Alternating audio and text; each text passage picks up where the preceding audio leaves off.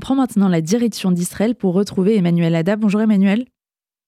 Bonjour Elsa, bonjour à tous les auditeurs. La situation dans le nord du pays s'aggrave et une jeune soldate de 20 ans est décédée d'un tir de missile.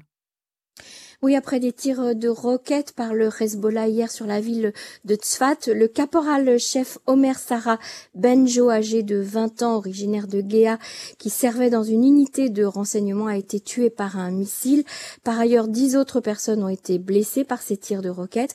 En représailles, le porte-parole de Tzal a informé que des avions militaires avaient attaqué une série de cibles du Hezbollah dans le sud du Liban. Huit membres du Hezbollah ont été tués lors de cette attaque ciblée contre un bâtiment de la ville de Nabatia. Les raids israéliens ont ciblé également des bâtiments militaires et des infrastructures terroristes.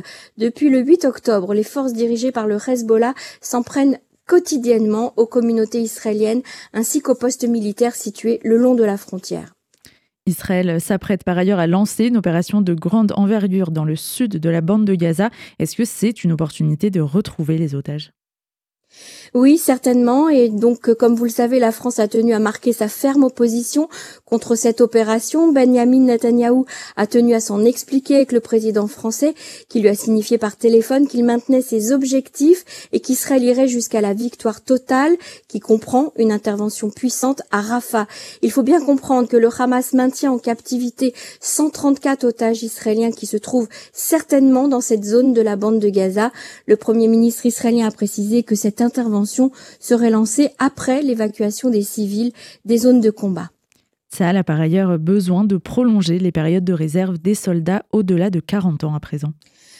Nous en avons parlé la semaine dernière. Cette loi propose la prolongation du service de réserve au-delà de 40 ans et l'enrôlement précipité des jeunes soldats qui font leur service dans le cadre des yeshivot Esder qui cumulent études de la Torah et service militaire pendant cinq ans.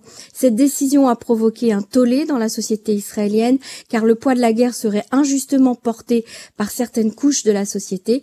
Le chef d'état-major Herzi Alevi a évoqué le sujet euh, devant la presse il a déclaré que tout le monde doit se mobiliser pour défendre notre foyer, que cette guerre a illustré le besoin pour tous de rejoindre les troupes en service. Il a dit que nous saurons trouver les solutions et créer les bonnes conditions pour que toutes les populations puissent se joindre à cette mission.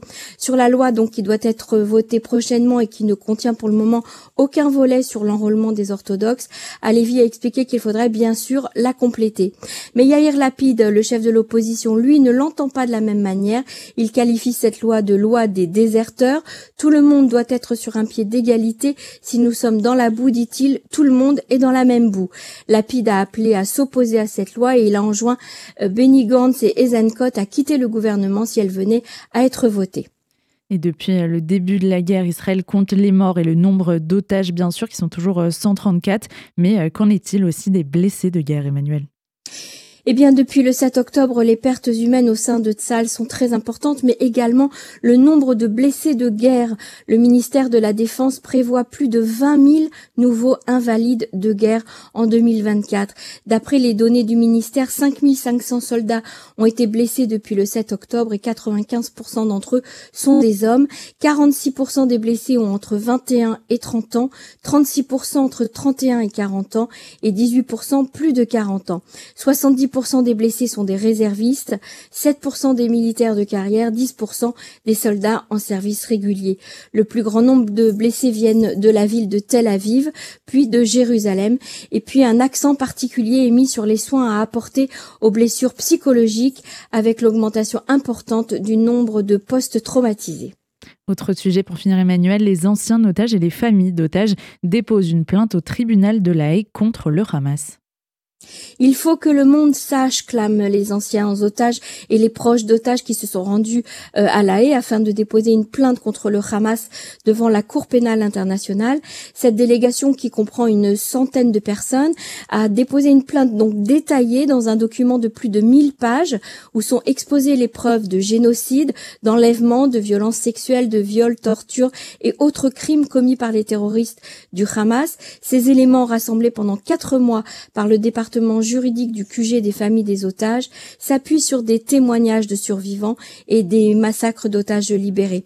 Le vol Elal, au bord duquel euh, cette délégation a voyagé, portait le numéro LY 131 en référence au 131e jour de captivité des otages et leur vol de retour aujourd'hui donc portera le numéro LY 134 en référence aux 134 otages encore détenus par le Hamas. Merci beaucoup Emmanuel Ada pour toutes ces précisions. Bonne journée.